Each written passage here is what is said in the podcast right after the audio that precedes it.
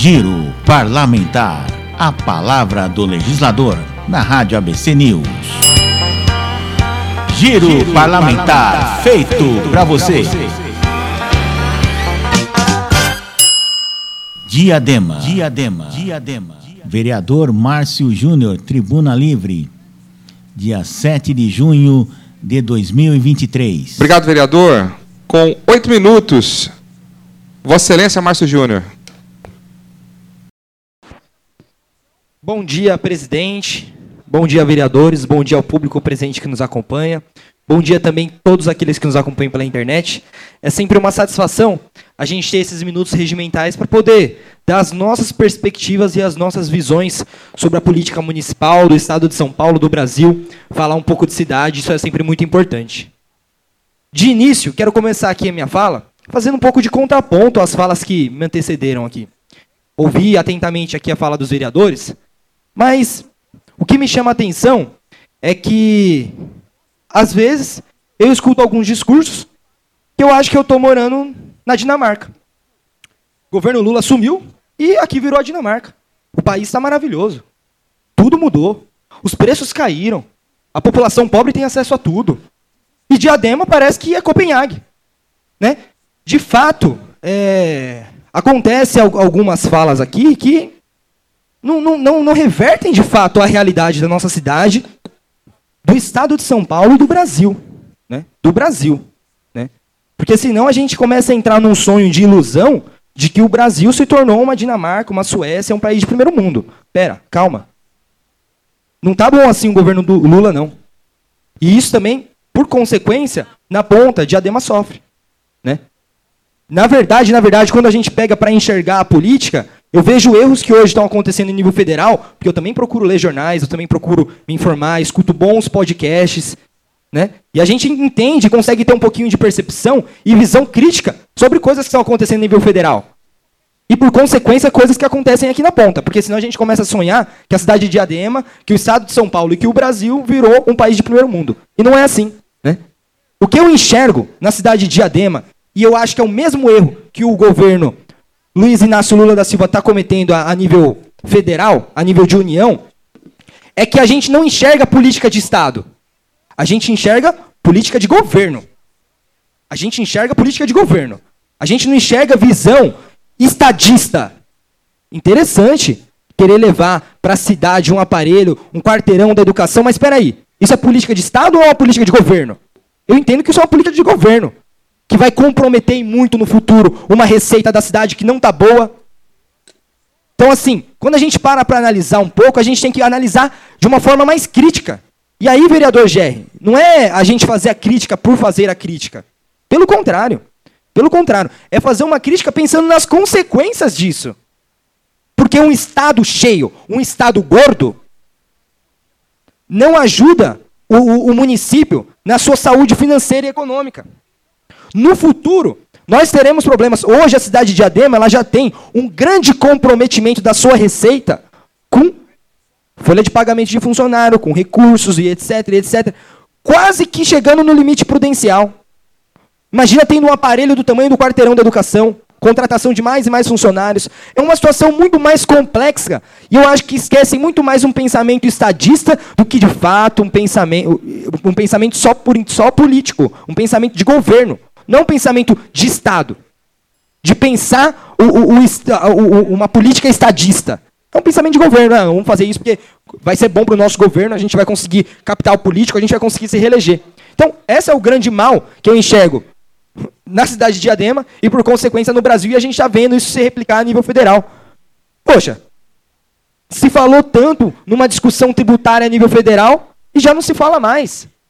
Pelo contrário, o arcabouço fiscal, que tanto estão se falando aí, ele coopera em não privatizar determinados setores. Isso faz com que é, haja mais massa de, de trabalhadores do, do governo federal. E isso não coopera com uma política de reforma tributária. Porque os entes federativos não vão querer abrir mão de receita. Né? Então, é, é um pensamento lógico. Farmácia popular, farmácia popular está seis meses sem receber o repasse. Eu falo isso porque meus pais são comerciantes de farmácia e lá tem farmácia popular. Não, não, não existiu a extinção do programa da farmácia popular. Da onde se tirou isso que extinguiu a farmácia popular?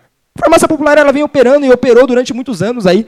Talvez é, não pagando aquilo que deveria se pagar para essas farmácias co-parceiras do governo, mas nunca deixou de existir.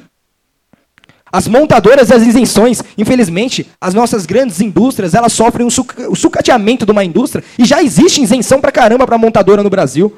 Aí eles pegam, querem fazer uma isenção num carro popular feio, ruim, caro. Uma parte, vereador. Toda. Passar três minutos para Vossa Excelência. Obrigado.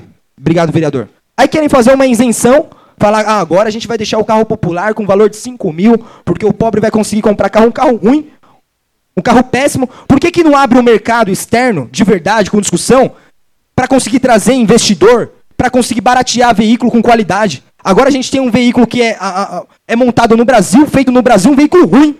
Você pega um veículo da Chevrolet, é um veículo ruim, um veículo que não é bonito, que não tem investimento de verdade. Você pega um Ford ruim. Então é, é, é complicado. Então, é, são também algumas questões que eu acho que é muito mais querer vender uma ideia de, de uma solução, mas que na verdade não é solução coisa nenhuma. É mais problema, né? Questão do marco temporal. Muito se falou, é o governo das minorias. Pô, que bacana, legal. Teve índio que entrou com Lula lá no dia. Eu achei uma cena linda, bonita. Mas cadê a força do governo agora para conseguir barrar o que eles estão querendo fazer com o marco temporal? Eu não estou vendo isso acontecer.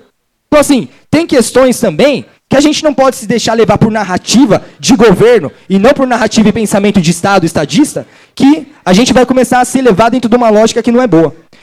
E não existe, vereador, foi dito aqui a hierarquia, que o prefeito. Não, existe hierarquia entre os poderes, tá?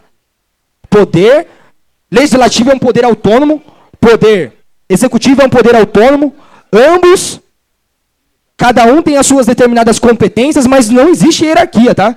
nem poder judiciário, nem poder legislativo, nem poder autônomo, nem poder, nem poder executivo. Eu não sou funcionário do prefeito. Foi dito aqui que existe hierarquia, que a gente tem que respeitar o, o prefeito, a gente tem que respeitar todos. Mas não existe hierarquia. Não existe hierarquia. Existe uma autonomia de poder.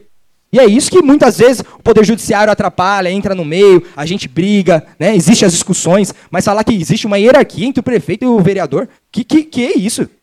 Isso é um retrocesso. Um pensamento desse é um retrocesso para o nosso legislativo que é tão forte aqui na cidade de Diadema. Cabo Ângelo comentou algumas questões aqui que eu acho muito importante. Da questão da segurança, de fato, um episódio muito feio, um episódio assustador que teve ali na Antônio Cunha Silva Bueno. Né? A, a vítima veio a óbito, né, Cabo? É, parece que também foi alvejado, humilhante, que fez o, o, a situação. Mas, assim, é, é uma tristeza generalizada que a gente vive. Mas tem alguns dados que são alarmantes.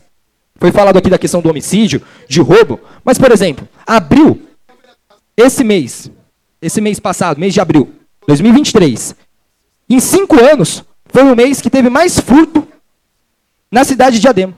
Abril bateu. Foi, foram 91 casos de furto na cidade. Em cinco anos, a gente alcançou o máximo de furto na cidade. Então, são dados alarmantes que a gente tem que cobrar a responsabilidade do município, tem que cobrar a responsabilidade do Estado. Tem que cobrar a responsabilidade das polícias. E, claro, a gente está aqui para pensar soluções, para ajudar, para contribuir na discussão. Isso com certeza. Mas, vereador, quero agradecer os minutos que você me passou. As minhas ponderações na data de hoje foram essas.